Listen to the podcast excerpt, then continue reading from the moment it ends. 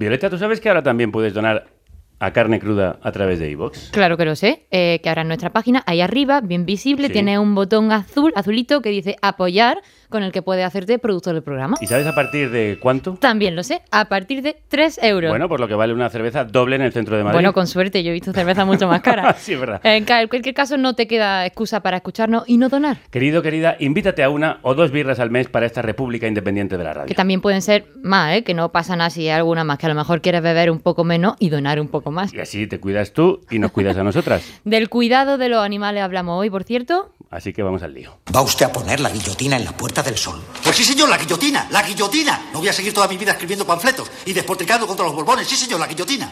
La reina. ¡Zas! Guillotina. Los chulos de la reina. ¡Zas! Guillotina. Los chulos del rey. ¡Zas! Guillotina. Los ministros. ¡Zas! Guillotina. Los obispos que los rodean. Guillotina, guillotina, guillotina, guillotina. Todos guillotinados. Sí, señor, la guillotina. ¿Ha terminado usted? Sí, señor. Vamos a comer.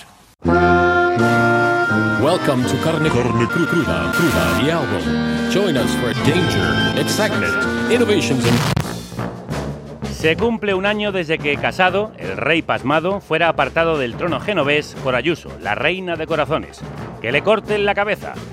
Un año desde que el PP volviera a barrer la porquería bajo la alfombra y apuñalase al delator porque Génova no paga a traidores. Un año en el que la presidenta madrileña no ha conseguido explicar por qué su hermanísimo se benefició de un contrato millonario de mascarillas del gobierno de la comunidad de su hermana durante lo peor de la pandemia. La mascarilla es solo una de las máscaras detrás de las que se esconde Ayuso. La presidenta madrileña es un carnaval de máscaras que no ocultan su verdadero rostro, porque su verdadero rostro es otra máscara. Ayuso ganó las últimas elecciones con la máscara de la libertad con la que disfraza de supuesto liberalismo una política clientelar de enchufes y amiguismo, una fiscalidad en favor de los más ricos, el desprecio a los más pobres y el control de los medios. La libertad de Ayuso consiste en regar de subvenciones a la prensa ultraconservadora que la mima, por la cuenta que le trae, y convertir la radiotelevisión pública en su órgano de propaganda, como hizo su mentora, Esperanza Aguirre. La libertad de Ayuso consiste en prohibir a los sanitarios de la atención primaria colgar carteles de huelga. No es libertad, es el viejo caciquismo autoritario de la restauración restaurado. La libertad de Ayuso consiste además en rescindir todos los contratos de los comedores escolares durante la pandemia para concedérselos a dedo a empresas de comida rápida. Consiste en regalar el dinero de los madrileños a sus amigos Nacho Cano, Caque Minuesa, Mario Vaquerizo o Quique Sarasola. Y consiste en el dumping fiscal para favorecer a los más favorecidos y las becas a familias con ingresos superiores a 100.000 euros para que lleven a sus hijos a colegios privados mientras abandona a la Cañada Real y llama delincuentes a sus vecinos.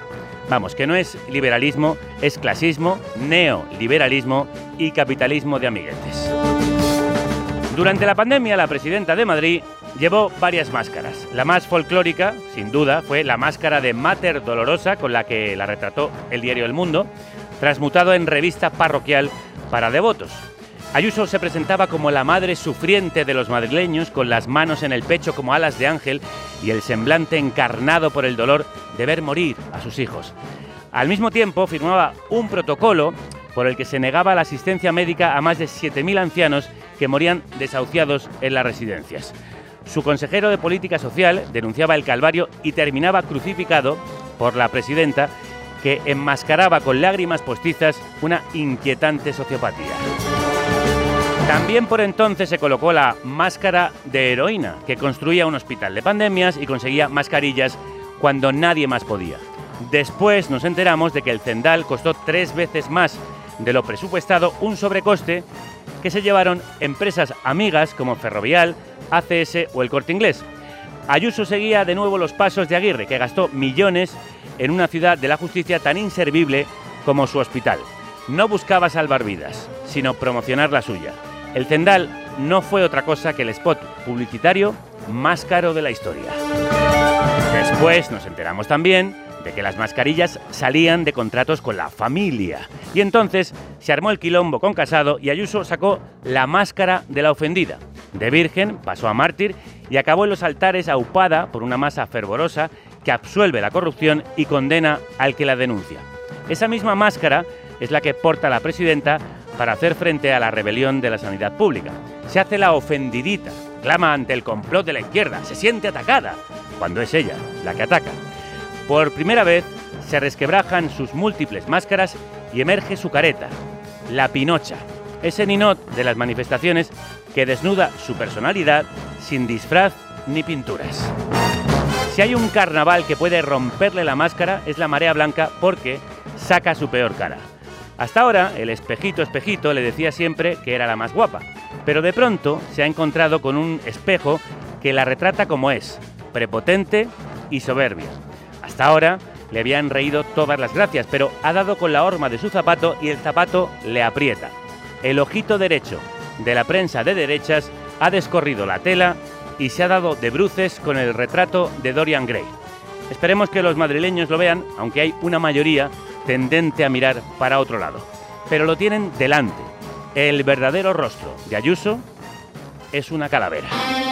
En Madrid ojalá un cambio, como pide McCartney en esta canción.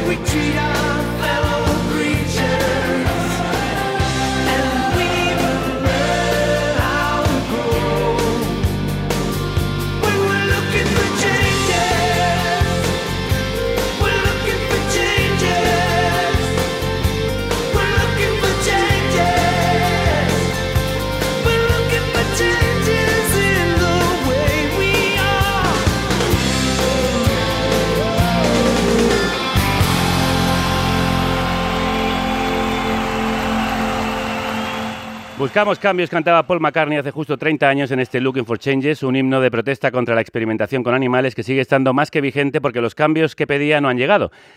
Cambios se pedían en España, en la nueva ley de bienestar animal impulsada por el Ministerio de Asuntos Sociales, que dirige Yone Belarra, y aprobada por el Congreso después de tensas negociaciones entre PSOE y Unidas Podemos, que ha tenido que ceder en algunos puntos importantes, Violeta. Hoy hablamos de los derechos de los animales y averiguamos por qué veterinarios, abogadas, activistas y protectoras creen que la nueva ley se queda muy corta.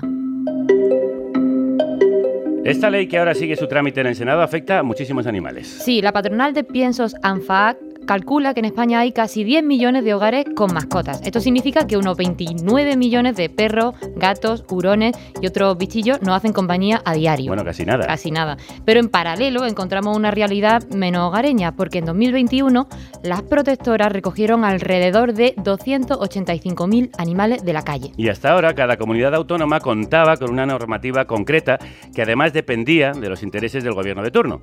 Pero el pasado 9 de febrero algo cambió. Votos emitidos 348, sí 174, no 167, abstenciones 7. En consecuencia, queda aprobado el dictamen. Algo cambió. Después de un debate a cara de perro, teníamos que decirlo, nunca mejor dicho, el Pleno del Congreso aprobó in extremis la nueva ley de bienestar animal con los votos a favor del Partido Socialista, Unidas Podemos, Esquerra Republicana, Bildu y la CUP. In extremis porque una línea roja de Unidas Podemos era que la norma debía incluir a los perros de caza y de las realas, las jaurías de perros de caza mayor. Sí, pero en diciembre el Partido Socialista registró una enmienda con el apoyo del PP, Vox, PNV y Coalición Canaria que los dejaba fuera. En el último momento, para evitar que la ley no saliera adelante, Podemos cedió. Además, ese mismo 9 de febrero se aprobó otro trámite legislativo que afecta al bienestar animal. Eso es, la reforma del Código Penal sobre maltrato animal, que aumenta las penas y amplía el objeto de la norma a los animales vertebrados. Antes solo se protegía a animales domésticos, lo que dejaba indefensa a muchas especies salvajes que también sufren la violencia de los humanos. De los humanos poco humanos. Para diferenciar ambas legislaciones hemos invitado a María González Lacabex, que es abogada y miembro de Intercits, una asociación de operadores jurídicos especializados en eso, en derechos de los animales. María, crudos días. Hola, buenos días. ¿Cuáles son las novedades fundamentales de esta modificación del Código Penal? Las novedades fundamentales son eh, eliminar problemas de, de interpretación, por ejemplo, Ahora con el código vigente se enuncia el delito de maltrato animal como eh, maltratar injustificadamente. Ese término injustificadamente, bueno, pues daba problemas de, de interpretación. Ahora se sustituye por fuera del amparo legal, que es algo mucho más objetivo.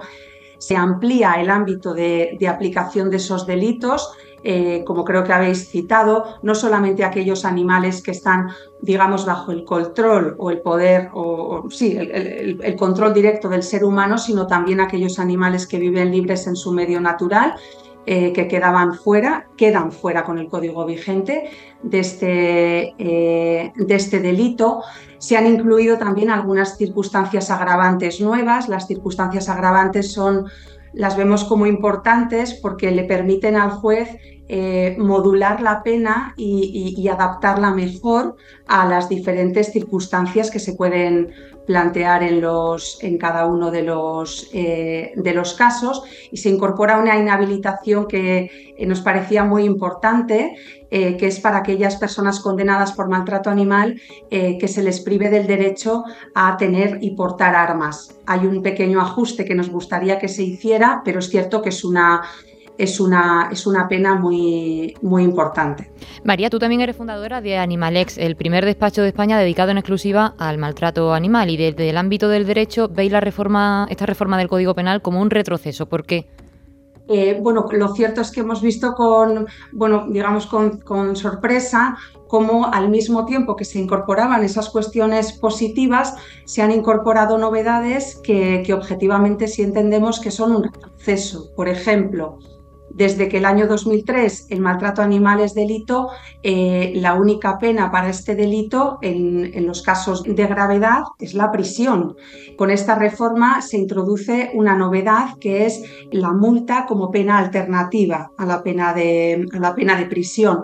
Entonces, bueno, objetivamente entendemos que si la multa es una pena de inferior gravedad a la prisión y no existía hasta ahora, esto supone un retroceso en la eh, respuesta penal, en la consideración de la gravedad de estas conductas que da el Código Penal. Y por otro lado, uno de los grandes avances del año 2015 fue la tipificación de la explotación sexual de animales. Este término desaparece de la redacción actual, de manera que únicamente actos sexuales con animales que causen lesiones es decir, que causen una conducta que ya está tipificada por sí misma, da igual cuál sea el medio procedimiento, pues quedarían realmente fuera. Eh, me explico mejor. La conducta en sí, realizar actos sexuales con animales o explotarles sexualmente, como dice ahora el Código Penal, por sí misma, independientemente de si causa lesiones o no, que es lo que entendemos que se tipificó en el año 2015, pues ahora quedaría fuera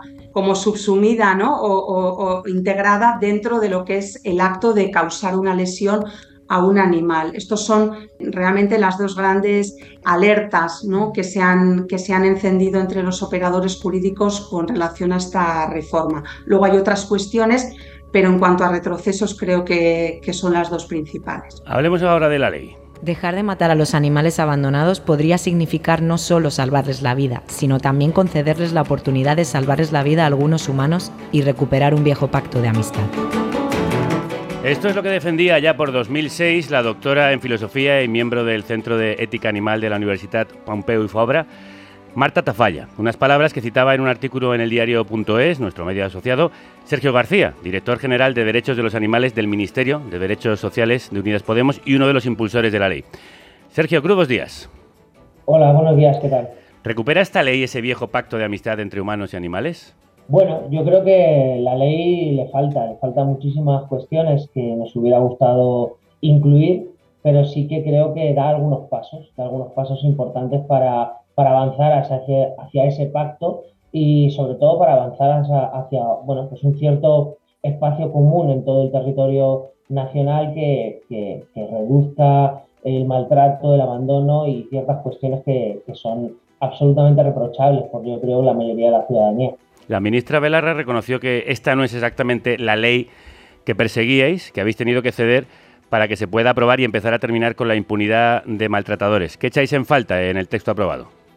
Bueno, pues echamos en falta la inclusión de, de, los, de todos los perros que realizan actividades, lo hemos dicho eh, más de una ocasión. Eh, nos hubiera gustado que estuvieran incluidos todos y nos hubiera gustado incluir otro tipo de actividades con otros animales, como por ejemplo las actividades eh, que tienen que ver con los espectáculos taurinos, los animales de experimentación y algunas otras cuestiones que sin lugar a dudas creemos que existe un- una mayoría social que, que rechaza y que, y que aboga porque se planteen reformas y modificaciones en estas actividades y nos hubiera gustado, pero bueno, habría, había, que, había que negociar esta norma, había que sacarla con la mayoría parlamentaria que hay y, y era necesario, era necesario, bueno, pues desgraciadamente dejar cosas por el camino. Sergio, ¿y sentís esta cesión como una derrota? Bueno, eh, entendemos como, como un punto y aparte, más que como una derrota, como un punto y aparte eh, y no como un punto final. Nos hubiera gustado que esta ley hubiera sido eh, un abanico amplio de protección hacia muchos más animales, pero bueno, lo entendemos como un primer paso, una, una, un posicionamiento sobre lo que el gobierno del, del- país tiene que hacer y, como la primera de las muchas piedras que hay que poner en, cuestión de, de protección y derechos de los animales. Sergio, para bajar esto a tierra, si nos están escuchando dueños de mascotas, ¿cómo afecta esta ley a estas personas que tienen animales domésticos? Bueno, pues en líneas generales, porque al final son 90 artículos, eh, son muy amplios y que eh, establecen todo un sistema de, de- de conocimiento de tenencia responsable de animales. Por resumirlo de una manera muy fácil, a la gente que trata bien a sus animales, que cuida a sus animales y que, y que los mantiene y los trata en familia, como lo hacemos casi todos y todas nosotras, eh, no le va a suponer absolutamente nada. No va a tener que prácticamente cambiar nada en su vida para, para que estos animales eh, sigan estando con ellos y, con ellas. ¿no? A, partir de ahí, lo que hace la norma es desplegar una serie de herramientas que, eh, sobre todo, avanzan en el control de la identificación de animales, en la reducción del abandono, en la trazabilidad de los animales de compañía y en todo el sistema eh, que tiene que ver con la cría indiscriminada y con los ejes fundamentales para combatir el, el abandono. Y para ello se avanzan en, como decía, en muchísimas herramientas para, para que las administraciones puedan controlar esta situación. También hemos pedido su opinión a la diputada Sandra Guaita, una de las ponentes del Grupo Socialista en la tramitación de la ley. Es la primera ley de protección animal de todo el Estado que pretende homogeneizar las condiciones mínimas que los animales tienen que estar en todo, el Estado. Esta ley además viene acompañada de una modificación del Código Penal que pensamos que es importante porque el conjunto de las dos leyes lo que vienen a tratar es de luchar contra el maltrato y contra el abandono de todos los animales de compañía y, y domésticos. También con la modificación del Código Penal aumentamos esta protección al resto de vertebrados, cosa que tampoco teníamos hasta este momento. Es verdad que este es un primer paso, esto no, no implica aprobar esta ley y quedarnos aquí, sino que tenemos que continuar trabajando para que los animales en nuestro país estén protegidos a la altura de lo que la sociedad nos demanda en este momento. Le habíamos preguntado también por qué quedan fuera los perros de caza. Le hemos insistido en que contestase a esa pregunta y esto es lo que nos ha respondido por escrito. Sí, nos ha dicho, creo que con el audio os contesto a la pregunta, ya que la modificación del Código Penal les protege a todos contra el maltrato y el abandono, y las leyes autonómicas también. Sergio, te, te recuperamos por teléfono porque el sonido es mejor. ¿Es esto cierto? ¿Ya les protegen el Código Penal y las leyes autonómicas? Bueno, el Código Penal protege ante situaciones de maltrato.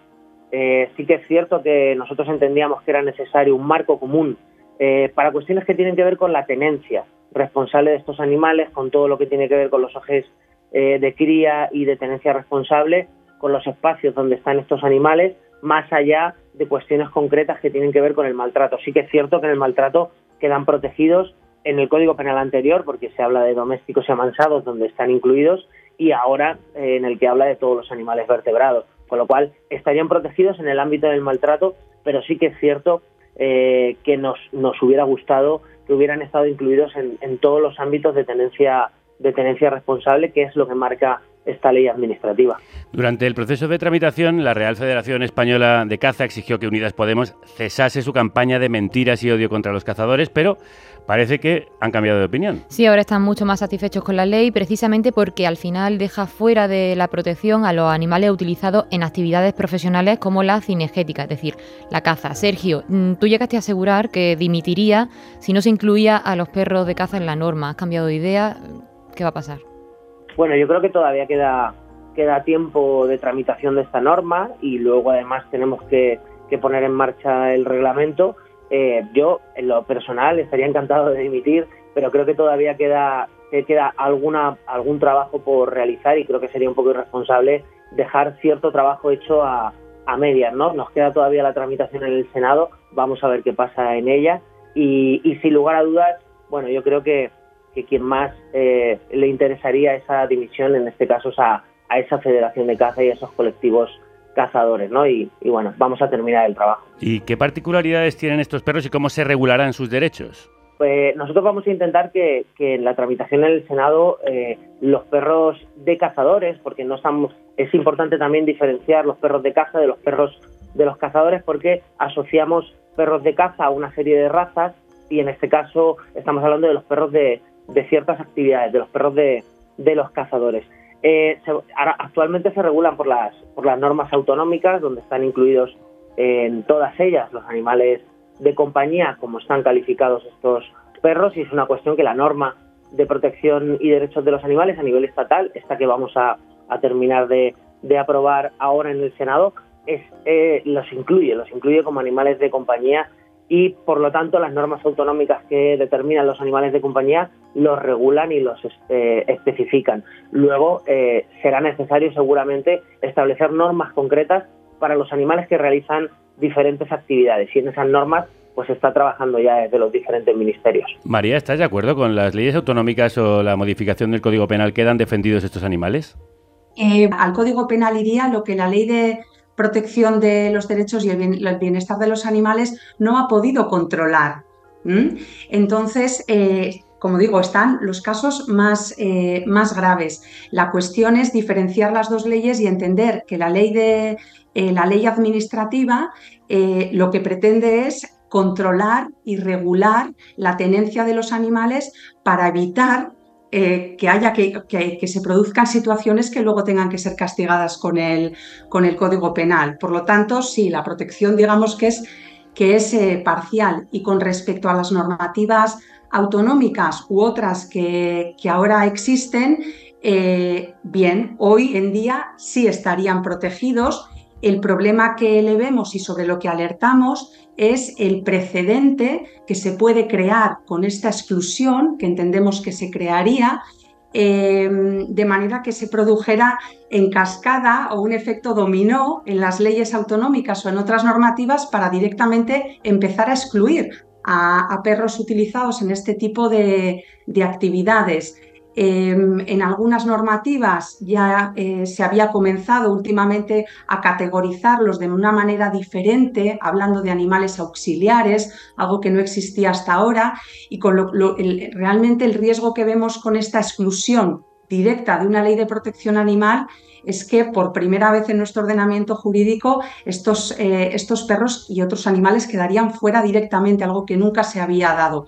Nuestro, nuestro peligro y sobre lo que alertamos es sobre el precedente que puede crear. También quedan excluidos la tauromaquia y los animales de producción, es decir, aquellos que se explotan con un fin económico. Sí, y hay unas cuantas prácticas muy criticadas por las organizaciones animalistas que también se quedan fuera. Si os parece, vamos a hacer un rápido repaso por alguna de ellas.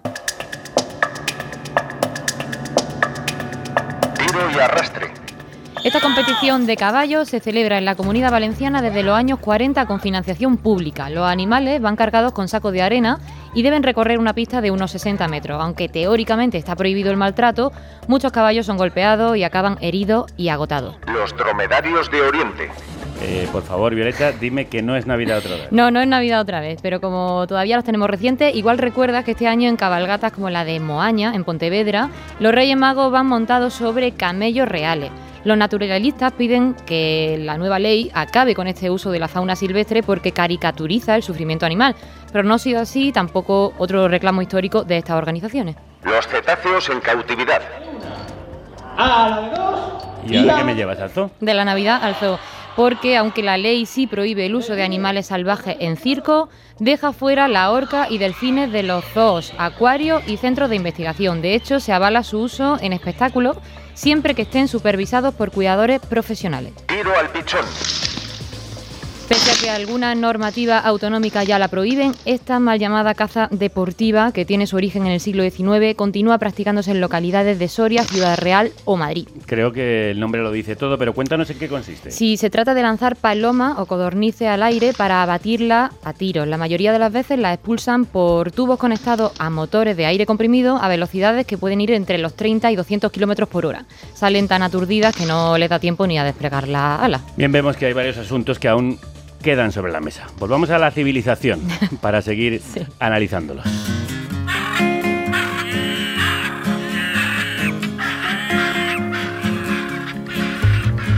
We like the zoo 'cause we're animals too. We like the zoo 'cause we're animals too. We like Sergio, aunque finalmente estas prácticas no se prohíban, lo que a mí personalmente me parece muy grave, ¿mejora la ley el cuidado y supervisión de estos animales? Eh, sí, es una cosa que, que, mm, que, bueno llama la atención a veces en algunos análisis. Eh, la, ley eh, se centra sobre todo en animales de compañía y silvestres en cautividad, pero sí que hay varias disposiciones de modificación de normas de animales de producción, porque hay que entender que los animales de producción tienen sus propias normas, eh, tienen sus propios tratamientos eh, legislativos y lo que se hace en la, en la ley de protección y derechos de los animales es modificar ciertas cuestiones de esas leyes para limitar el uso de ciertos animales en espectáculos, para garantizar siempre una, una vigilancia veterinaria en algunas cuestiones y para prohibir, por ejemplo, carruseles eh, con animales o eh, la utilización de ponis en, en ciertas actividades, ¿no? Al igual que pasa con las peleas de gallos, en las que también desde la visión de gallo desde el punto de vista de animal de compañía se prohíbe en esta ley, pero la utilización también en, como animal de producción del gallo es una cuestión quizá un poco técnica, pero eh, cubre con la modificación de las leyes de, de producción animal y de, y de sanidad animal. María, también habéis criticado que la modificación del Código Civil para que los animales sean calificados como seres sintientes y no bienes muebles deja un vacío legal. ¿A qué os referís? Sí, el Código Civil eh, cambió esa consideración de cosas a seres sintientes.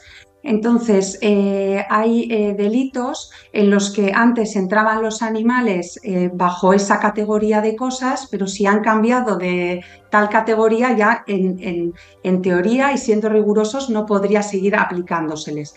El, ejemplo más claro es el de los delitos contra la propiedad. Hurto, robo, sustracción, apropiación indebida, todos son delitos que en el Código Penal están redactados pensando en cosas. Eh, ya nos hemos encontrado con alguna sentencia en la que el juez considera que estos delitos, con la nueva consideración que les da el Código Civil como seres sintientes, dejan de ser aplicables a los animales. Realmente esto se soluciona con una enmienda que nosotros llamamos enmiendas técnicas muy sencillas, digamos pacíficas, ¿no? Y no absolutamente inofensivas y que realmente, eh, eh, como digo, son muy sencillas de hacer y simplemente sería meter la palabra animal en, en cada uno de estos, de estos delitos. Sergio, ¿vosotros qué podéis hacer en ese sentido? Bueno, yo sobre el Código Penal sí que me gustaría dar alguna aportación y también plantear eh, sobre estas enmiendas técnicas de las que habla María, que ya están presentadas, están eh, trabajadas. De hecho, se presentaron en el, en el Congreso estas enmiendas técnicas, incluso la de eliminación de la alternativa de multa, y fueron rechazados por la mayoría parlamentaria, tanto en comisión como posteriormente en el, en el Pleno.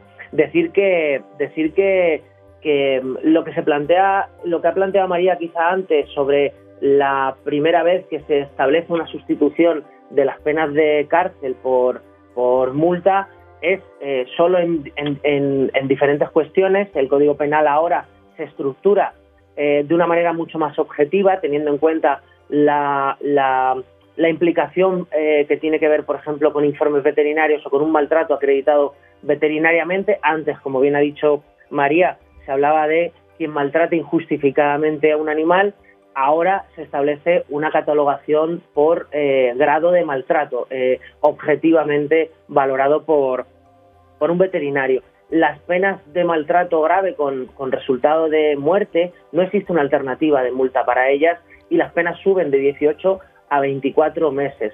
Las eh, penas de, de maltrato sin resultado de muerte y con necesidad de atención veterinaria suben también de 12 a 18 meses. En esta sí existe una alternativa de multa. Y cabe decir que en, en toda la historia, yo creo, de, del Código Penal donde se incluyen animales, solo una persona ha entrado en prisión eh, con una pena de ocho meses, además, y por una alternativa, eh, siempre existe la alternativa eh, por parte del juez, cuando son delitos de no menos de, eh, cuando son delitos de menos de dos años, de eh, eh, cambiar la pena de multa por una alternativa de trabajos en beneficio de la comunidad. Eso es una cosa que ya es real en la mayoría de los delitos y también podía ser. Lo que hemos hecho es incorporar la alternativa de multa para los delitos graves eh, de maltrato animal sin resultado de muerte para que exista también otra opción al juez que no tiene por qué siempre de decretar una alternativa de multa, sino que puede establecer un ingreso en prisión si así lo determina el, el juez. Con lo cual, bueno, y lo último sobre la- los delitos de, de- de- relacionados con los actos sexuales, tampoco existe ninguna eh, condena, no ha existido nunca una condena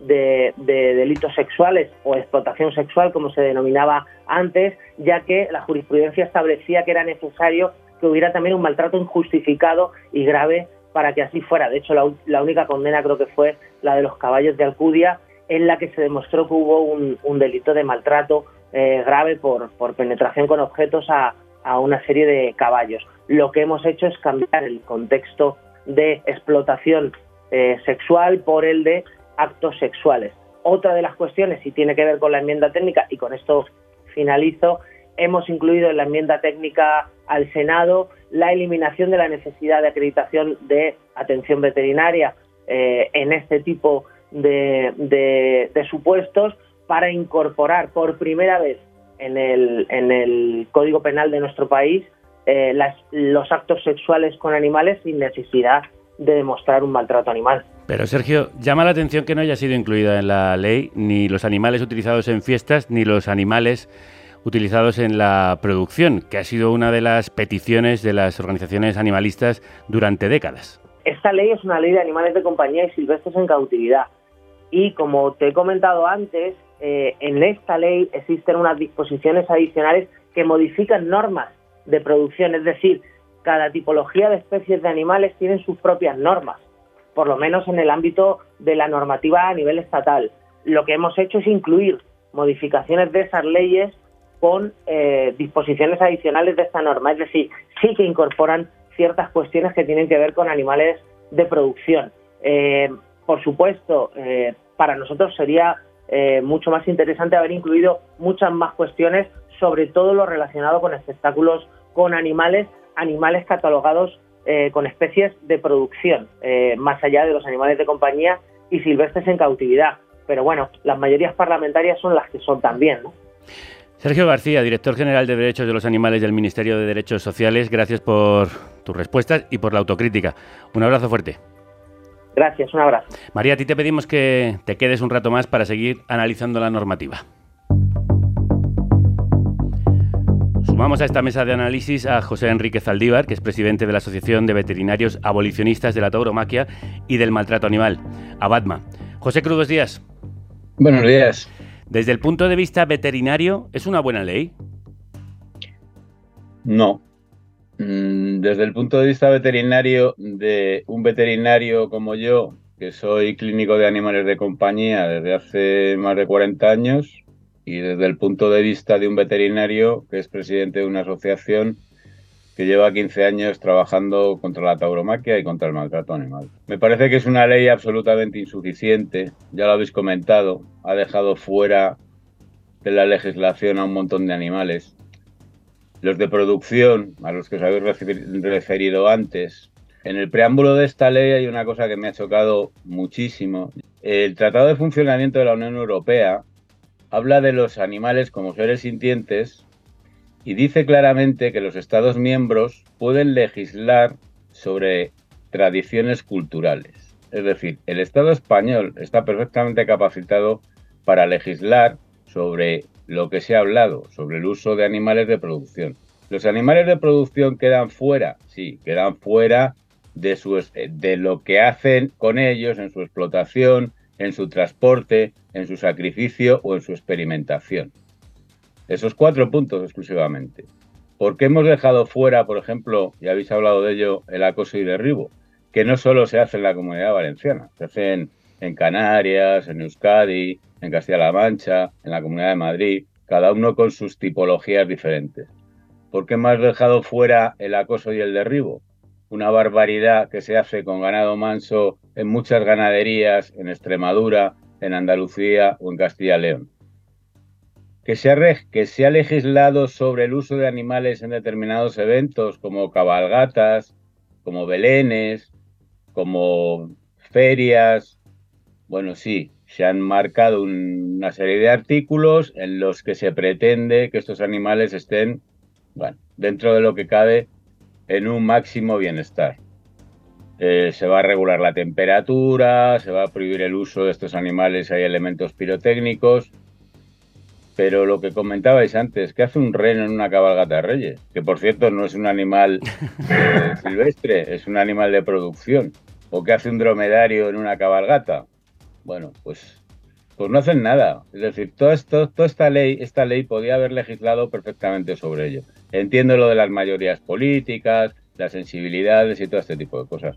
Pero de verdad, me faltan muchísimas cosas, muchísimas en esta ley. Yo esta ley no la hubiera, no la hubiera pasado al Congreso de los Diputados ni la hubiera votado.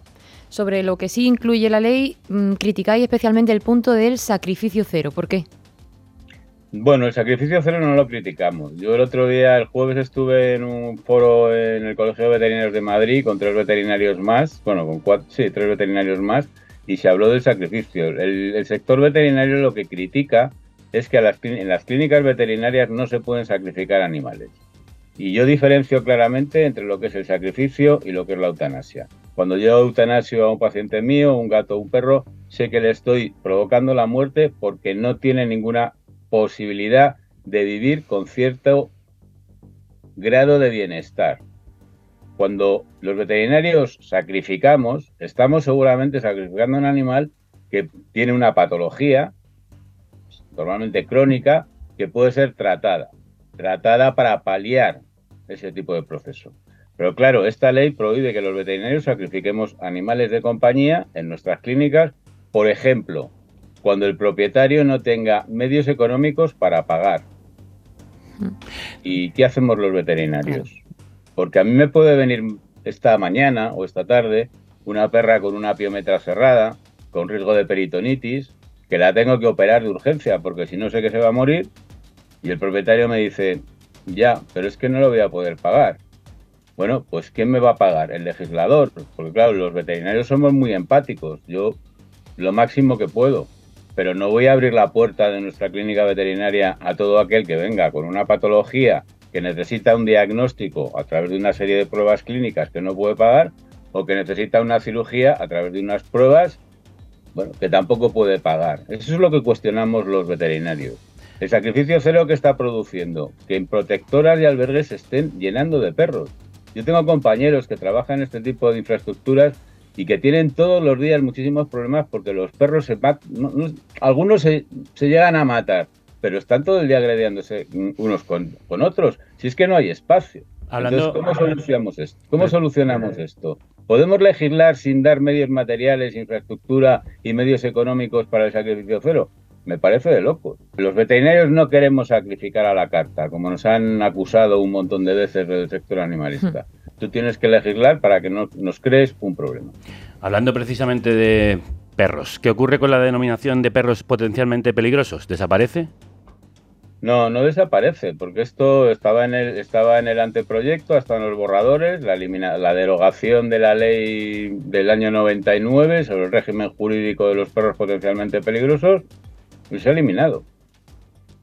Vamos a ver, si una ley que está fomentando la adopción y que promueve que no haya abandono, ¿cómo puede no derogar esa ley que ha sido una de las causantes del mayor número de abandonos y que los albergues y protectoras estén llenos de, esos- de perros de esas características. Vivir con un perro PPP, yo he tenido un PPP, he tenido un Stafford, era salir a la calle, pero no a la calle de Madrid, al monte, y tener que llamar a la Guardia Civil por el acoso al que me sometían, no a mí, a mi mujer, determinados vecinos. La esperaban en la puerta del chale para decirle que no podía tener ese perro allí. Bueno, se había establecido un sistema de valoración de este tipo de perros en función de la derogación de la ley. Agua de borrajas. Los PPPs ahí están enjaulados y con el problema de que la gente que los adopta, que hay algunos que los adoptan, cada vez que salen a la calle se encuentran con un problema. Pero no con un problema de cualquier ciudadano, sino con problemas con los mismos propietarios de otros tipos de perros. Violeta, hemos leído unas cuantas animaladas, nunca mejor dicho, en torno a esta ley. Sí, vamos a aprovechar que tenemos esta mesa de expertos para aclarar muchos de esos titulares engañosos. Mi vecino me ha contado que me van a quitar el periquito, que puedo tener relaciones con mi perro si le pido permiso y que no puedo matar a la rata que vive bajo el fregadero de mi cocina. Esto es lo que nos respondía una oyente de manera irónica ayer en Twitter cuando preguntamos por los bulos sobre esta ley, seguramente por los titulares que ha visto por ahí. Adiós al hámster, tortuga y periquito. La lista de mascotas prohibidas según la ley de Ione Belarra. Este titular es una perla que difundió Libertad Digital hace Ese unos medio. meses, sí, antes de que se aprobara la ley. El Ministerio de Derechos Sociales ya ha desmentido que la ley vaya a impedir tener pequeños mamíferos o periquitos. María, ¿se va a regular eh, los animales de compañía que podemos tener? Eh, sí, esto es lo que se llama listado positivo, es decir, en vez de, de, eh, de- de prohibir determinados, eh, determinados animales, se le da la vuelta y decimos, bueno, vamos a, determinar qué animales eh, sí pueden estar bajo el control humano, teniendo en cuenta que se puedan mantener en unas condiciones eh, mínimamente bueno, adecuadas eh, que no supongan un riesgo para la seguridad de los humanos, eh, que no pertenezcan a especies protegidas eh, o a especies declaradas invasoras, por ejemplo, es decir, bueno, pues cumpliendo una serie de requisitos. El listado positivo, en general, parece una herramienta, una herramienta adecuada. Todos estos eh, titulares que está viendo no están basados en la, en la realidad. Este este, estos listados, mejor dicho, positivos, porque en teoría, según plantean en el proyecto, se establecerían por eh, categorías de, de especies, eh, están por desarrollar. Eh, no hay, eh, no es cierto que haya ya un, unos listados establecidos por este, por este proyecto de ley y como digo, sería algo abierto y quedarían excluidas aquellas especies que en la lógica de cualquiera entran como natural que, se, que- que quede fuera ¿no? la posibilidad de su tenencia. La nueva ley de bienestar animal dice que si ustedes matan una rata pueden ser multados con 50.000 euros. ¿Qué le parece? Vamos, absurdo, una, una locura. Rata ya de ocupa Sí, sí, y ya sí. lo que nos No, no, faltaba. ya, sí, lo que Y esto que es otro medio de desinformación Sí, de referencia. Una rata ocupa, es que ya el conjunto, La rata ocupa. el combo mágico. Esto viene de otro gran difusor de bulos, OK Diario. Hombre, Eduardo Indo, un abrazo, un beso. Sí, el titular dice que la ley castiga con 50.000 euros y cárcel matar a una rata que entre en tu casa. ¿Se podrá ir a la cárcel por poner una trampa a un ratón? No, pero es que estáis incidiendo en un tema súper interesante. Nosotros en la clínica hemos estado recibiendo clientes que nos preguntaban sobre esto. Entonces les decía, bueno, pero que es todo mentira, pero si lo han puesto en un periódico, si lo han puesto en otro, si se ha oído en el Congreso de los Diputados. Ha habido un diputado de Vox que lo ha soltado el otro día ahí tan tranquilamente, mientras se estaba debatiendo la votación de la ley. Bueno, pues los medios de desinformación, las noticias fake, todo esto afecta muchísimo. Es que ahora llaman periódico a cualquier cosa. Otro de los temas que lo estaba comentando José Enrique, que se están difundiendo muchísimo, eh, la despenalización de la zoofilia a raíz de la reforma del Código Penal. ¿Cómo? Necesito contexto. Sí, es lo que contábamos un poco antes, pero quiero que escuchéis esto de Espinosa de los Monteros, que aprovecha para mezclar zoofilia con consentimiento. Respecto a lo que menciona usted de que se despenalice la zoofilia, me cabe solo una duda, y es cómo se obtiene el consentimiento de los animales para mantener relaciones sexuales, porque el consentimiento es el centro de la, de la idea en el caso de Unidas Podemos. Por lo tanto, me gustaría que Podemos, quizás tengan ocasión de preguntarles luego, si han pensado cómo van a obtener el consentimiento de las gallinas, los asnos o aquellos animales con los que ellos estén pensando mantener relaciones sexuales. Sería interesante saber cómo lo hacen. ¿Qué Sí, fantasía es esto? Esto ya es la fantasía definitiva. Eh, voy a preguntar a María, explicarnos bien este debate en torno a la zoofilia y de dónde ha salido. Se habla de zoofilia, el Código Penal dice explotación sexual de animales. Bueno, esto del- de lo del consentimiento creo que se está mezclando con otras cuestiones. En 2015, cuando se tipificó la explotación sexual de animales, en, la tramitación, una, entidad que se dedica eh, a trabajar cuestiones relacionadas con la violencia, eh, la Coordinadora de Profesionales por la Prevención de Abusos, presentó un dossier muy amplio eh, con un resumen de eh, estudios e investigaciones que acreditan la peligrosidad asociada a estas conductas. Es decir, el, abuso sexual de animales relacionado con abuso sexual a menores, es decir, eh, hay que entender que son conductas que no dejan de eh, constituir un acto como de poder o de control sobre alguien que, no puede, que no puede mm, decidir, ¿no? Insisto, son conductas con una peligrosidad social asociada y, acreditada, ¿no? Y por eso se, eh, introdujeron en, en 2015, independientemente de que haya lesiones o no. Ahora la explotación sexual sale y según este proyecto de ley solamente se castigará cualquier tipo de acto sexual con el animal si se pueden demostrar lesiones. ¿Esto es un retroceso? Eh, entendemos que sí, eh, porque como digo, si hasta ahora eh, consideramos que la explotación sexual de animales está incorporada como conducta y como una forma de, maltrato, si ahora me exiges acreditar unas lesiones y además unas lesiones que requieran un tratamiento veterinario, no cualquier tipo de lesión, evidentemente, bueno, pues lo, que estás haciendo es despenalizar la conducta en sí misma, que insisto, son conductas que en 2015 se incorporaron porque se que eran conductas, eh, eh, bueno, pues con una peligrosidad social asociada. Recientemente eh, teníamos la sentencia, bueno, de un proceso que llevó una compañera de la, mm, de la asociación, de un caso que, bueno, pues consistió en que un hombre trató de abusar sexualmente de una mujer y como no lo consiguió, acto seguido lo que hizo fue encerrarse con la perra en, el baño y, abusar sexualmente de- de- del animal, ¿no? Quiero decir, es un caso muy ilustrativo de cómo es ese vínculo entre violencias y de una reivindicación que hacemos siempre, de que realmente el legislador entienda que está legislando sobre conductas violentas. Eh, que la violencia es violencia y da exactamente igual de qué manera se, eh, se manifieste, toma expresión ¿no? o toma forma de, de maneras muy distintas. Y el maltrato animal es una forma de violencia. Eh, José, en la modificación del Código Penal una cuestión importante es la intervención o no del veterinario, si hace falta esa intervención. ¿Eso quién lo decide? ¿Vosotros los médicos o el juez? Bueno, pues entiendo que si hay una denuncia justificada y recogida por un juez, pues ese juez evidentemente va a peritaje veterinario. Mm, a ver, mi experiencia con la zoofilia, mm, confieso que la modificación del Código Penal o del Código no, me la he leído. Yo me fío mucho de los abogados como María, que interpretan muy bien todos estos cambios. Mm, Pero yo, por ejemplo, en mi vida profesional solo he tenido dos casos de dos mm, clientas que vinieron con sus perras a que yo certificara que su marido las había violado.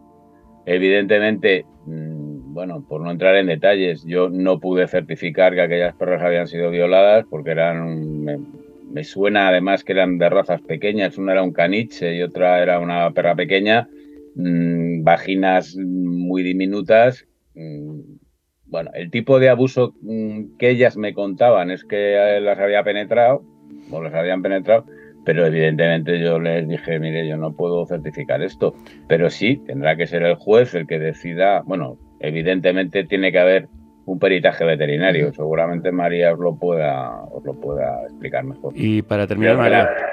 Claro, yo creo que el veterinario en esto es fundamental, pero bueno, también habla María de, de- de lesiones de tipo psicológico para el animal. ¿Cómo podemos los veterinarios valorar que un animal ha sido afectado psicológicamente por una actuación de este tipo? Es sumamente complicado. María, por alusiones. Realmente son lesiones difíciles de, de acreditar. Eh, la, pericial veterinaria es esencial. Nosotros en los veterinarios no somos nada en un procedimiento, en un procedimiento judicial, pero es verdad que estas conductas son, eh, son difíciles de, acreditar. Sí hubo un caso de una eh, violación de unas yeguas en, en Alcudia en las que bueno, había lesiones también físicas, pero también consiguieron acreditar una, una, afectación ¿no? psicológica por un cambio de, comportamiento. Pero es verdad que es muy difícil para el veterinario no conociendo al animal antes, eh, acreditar que ha habido un cambio comportamental o un cambio conductual y además conseguir asociarlo a ese acto eh, concreto que ha tenido que ha tenido bueno pues que ha tenido lugar o que ha, o que ha sufrido. Y por último, se ha publicado en algunos de esos medios de desinformación que esta reforma del Código Penal castiga más pegar a un animal que a una mujer aunque en realidad las penas solo son mayores cuando el maltrato animal se dirige a hacer daño moral a un ser humano, lo que está más penado que, por ejemplo, el delito de coacciones a personas. ¿Eso es proporcionado, María? Sí, la verdad es que el tema de la proporcionalidad también ha estado bastante en el, en el debate. Es una discusión que tiene, que tiene trampa, porque eh, realmente si miramos el Código Penal podemos encontrar supuestas desproporciones ¿no? entre muchos entre muchos artículos. Eh, hay, eh, por ejemplo, hay un, delito que tiene que ver con, bueno, pues con la agresión a la fauna o al medio ambiente, que es colocar eh, cepos, veneno, es decir, bueno, pues crear una situación de peligro, ¿no? Sin necesidad de que haya un resultado y, por ejemplo, ese tipo de delitos que se castigan hasta dos años son mayores que darle un puñetazo a, a alguien, ¿no? causarle una lesión eh, menor o hacer un maltrato de obra, es decir, aquel que no tiene resultado. Es decir, crear un, poner veneno en el suelo se castiga más que agredir directamente, por ejemplo, a un ser humano. Bueno, no quiero extenderme, pero lo que digo es que ese debate de la proporcionalidad, pues como digo, tiene trampa. Si comparamos diferentes eh, delitos, pues lo, podemos, lo podemos ver.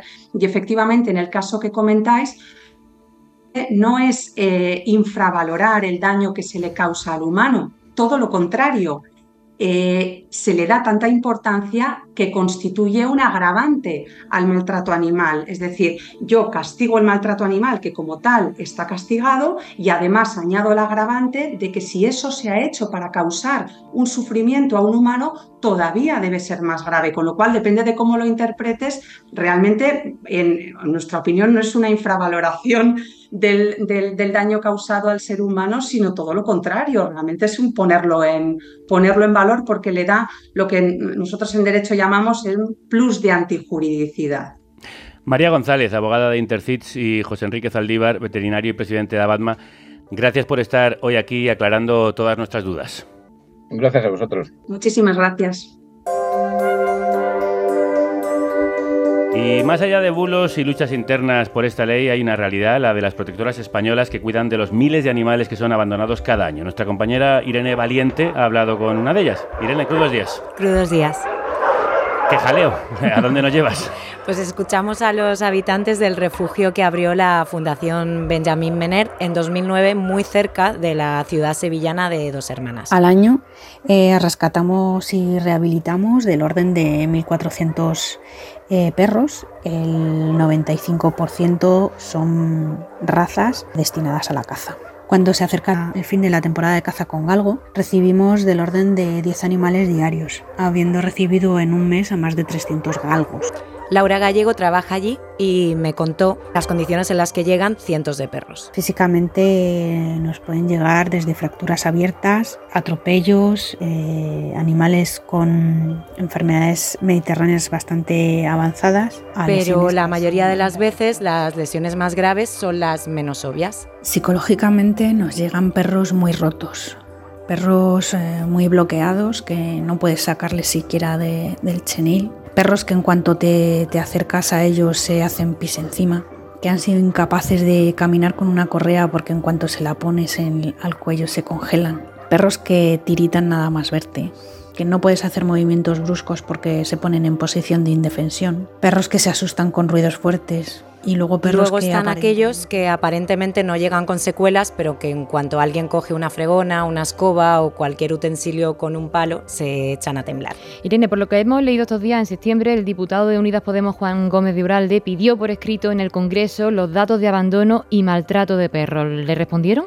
Sí, el Ministerio de Interior contestó que en España se registraron 56 infracciones penales por este delito en 2021 y 24 entre enero y julio del año pasado. No parecen muchas tampoco. No, porque no tiene nada que ver con las cifras que manejan las protectoras españolas, que como decíais al principio del programa, en 2021 recogieron 285.000 perros y gatos.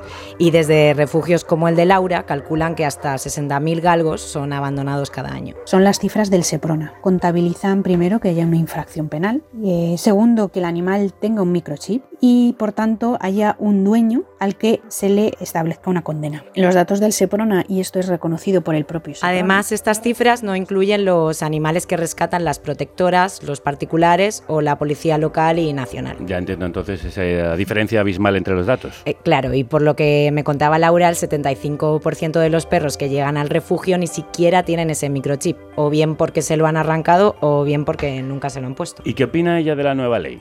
Primero le pregunté si cree que supone algún avance. Se avanza en unificar todas las normativas autonómicas. También se prohíbe el, sacrificio de animales de compañía. Todavía hay normativas autonómicas donde se permite el sacrificio de animales sanos cuando eh, las instalaciones de una porrera municipal se, se satura. Es decir, se empieza a hablar a nivel estatal de protección animal. Va a existir una estadística. de También celebra que vaya a existir una estadística oficial para evitar precisamente las diferencias de cifras de las que estábamos hablando. ¿Y qué piensa Laura de que hayan dejado fuera a los perros de caza? También le consulté y ya os podéis imaginar su respuesta. Para nosotros esto es un sinsentido porque no hay ninguna diferencia entre un galgo de un cazador a un galgo que viva en, en una familia el mayor número de abandonos de, de animales eh, actualmente en España son perros de caza. Eh, de hecho, las protectoras seguimos haciéndonos cargo de este, de este desastre con dinero de donaciones particulares. Es un sinsentido que... Es un sinsentido que dejen fuera a los perros más maltratados y abandonados del país. Así lo ve Laura, que lo vive de cerca cada día.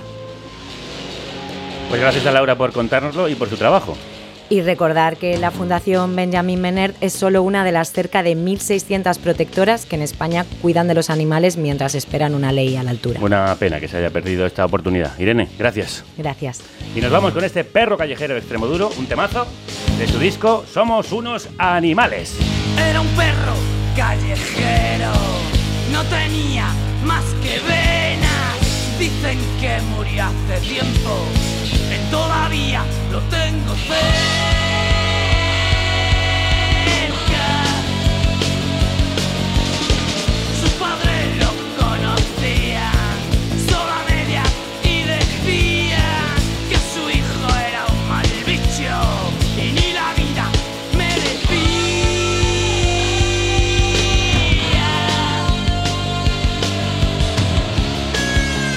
Bueno, animales, mañana volvemos con algo muy humano, el amor y el desamor. En el mes de los enamorados daremos una lección de romance y ruptura histórica con Pudomikel y Gerstórica. Y recordad que seguimos necesitando vuestra ayuda para mantener a esta manada de animales radiofónicos formada por Kelu Robles, Marta González, Álvaro Vega, Paz Galeana, Celta Tabeallo, Ray Sánchez, Irene Valiente, Violeta Star y Javier Gallego.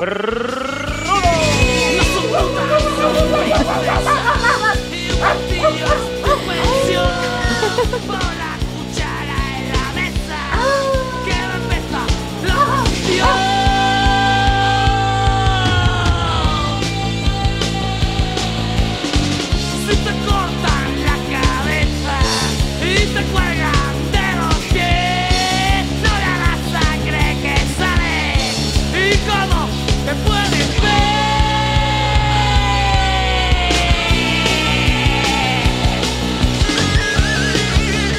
perros y perras callejeros.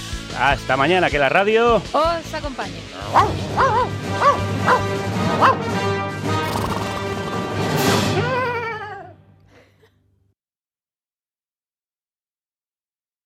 With Lucky Land slots, you can get lucky just about anywhere. Dearly beloved, we are gathered here today to. Has anyone seen the bride and groom? Sorry, sorry, we're here. We were getting lucky in the limo and we lost track of time. No, Lucky Land Casino, with cash prizes that add up quicker than a guest registry. In that case, I pronounce you lucky. Play for free at LuckyLandSlots.com. Daily bonuses are waiting. No purchase necessary. Void where prohibited by law. 18 plus. Terms and conditions apply. See website for details.